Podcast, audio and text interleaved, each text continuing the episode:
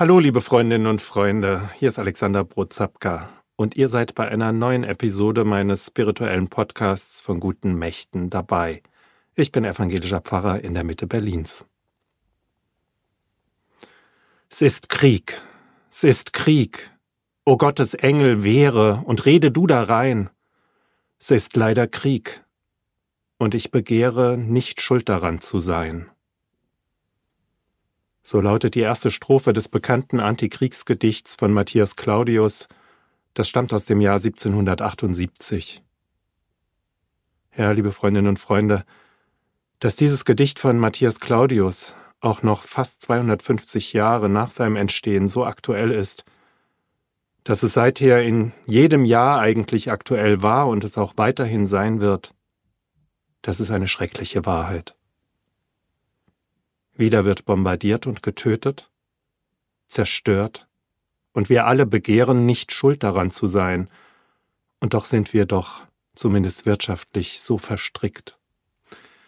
Ganz besonders schrecklich finde ich es, wenn religiöse Autoritäten Kriege rechtfertigen und Argumente dafür finden.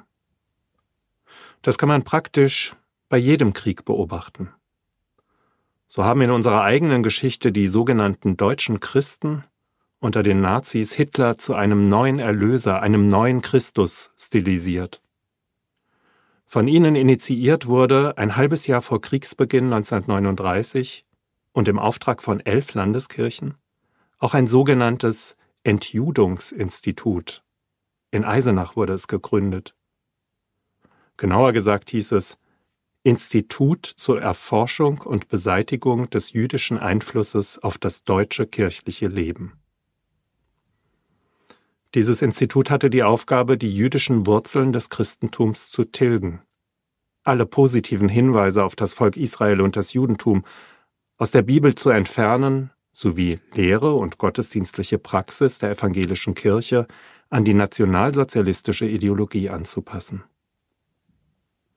Akademischer Direktor wurde übrigens der Neutestamentler Walter Grundmann, ein glühender Nazi, der dann aber nach dem Krieg in der DDR Karriere machte und als IM für die Stadtsicherheit arbeitete.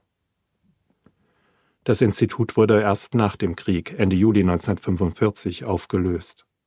Heute erinnert ein Mahnmal an diesen grauenhaften Teil evangelischer Kirchengeschichte. Vor diesem Hintergrund und in Verantwortung vor dieser schrecklichen Geschichte meiner Kirche sehe ich die Aussagen, die vom Moskauer Patriarchen der russisch-orthodoxen Kirche, Kirill I., in diesen Tagen zu hören und zu lesen sind. Sie liegen für mich ganz auf der ideologischen Linie wie seinerzeit die Argumente der deutschen Christen.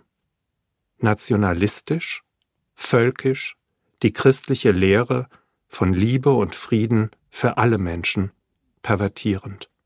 Auf den eindringlichen Appell des geschäftsführenden Generalsekretärs des Ökumenischen Rats der Kirchen, Johann Sauka, Kyrill möge sich für ein Ende des Krieges einsetzen, wörtlich hat er gesagt, erheben Sie Ihre Stimme, damit der Krieg gestoppt werden kann. Die ganze Welt sieht mit großer Sorge zu und sucht nach einem Zeichen der Hoffnung auf eine friedliche Lösung. Darauf antwortete Kyrill I., dass die eigentlichen Drahtzieher des Krieges der Westen und die NATO seien und die Gläubigen sollten vor Gay Pride Paraden Homosexueller geschützt werden. Liebe Freundinnen und Freunde, das ist traurige Realität. Zu allen Zeiten haben sich Religionsvertreter dafür hergegeben, Hass, Menschenfeindlichkeit und Kriege zu legitimieren aktuell also das Oberhaupt der russisch-orthodoxen Kirche. Seine orthodox-autokratische Weltsicht sei, so sagt es der Religionssoziologe Detlef Pollack, durchdrängt von einem religiös aufgeladenen Nationalbewusstsein, von Homophobie und von Xenophobie, also Hass auf alles vermeintlich Fremde. Und damit steht Kyrill I. nicht mehr auf der Grundlage des Evangeliums, so wie es die deutschen Christen und die Träger des Entjudungsinstituts auch nicht mehr getan haben. Und wie so viele mehr, die eigene Interessen und Ideologien über Christi Botschaft von Liebe und Frieden stellen und damit nicht mehr an der Seite der Schwachen und Verfolgten stehen, sondern den Gewaltherrscher hofieren, ihm ideologisches Rüstzeug liefern, wie es Pollack formuliert. Liebe Freundinnen und Freunde, wir sind in der Passionszeit auf dem Weg zu Karfreitag hin. Und wir alle sind in verschiedene Schuldzusammenhänge verstrickt. Niemand ist davon frei.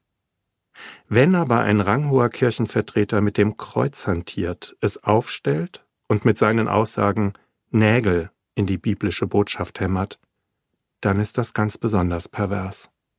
Heute, früher, in Zukunft, zu allen Zeiten. Gott sei Dank gab es und gibt es fromme Menschen, die Widerspruch erheben. Damals gegen das Entjudungsinstitut der deutschen Christen, die bekennende Kirche beispielsweise, und heute in den Kirchen und auch in der russisch-orthodoxen Kirche. Wir müssen wachsam bleiben und es klar benennen, wenn die christliche Botschaft so missbraucht wird. Krieg darf um Gottes Willen nicht sein und ist niemals eine Lösung für Konflikte. Wer Kriege beginnt, ist immer auf der falschen Seite.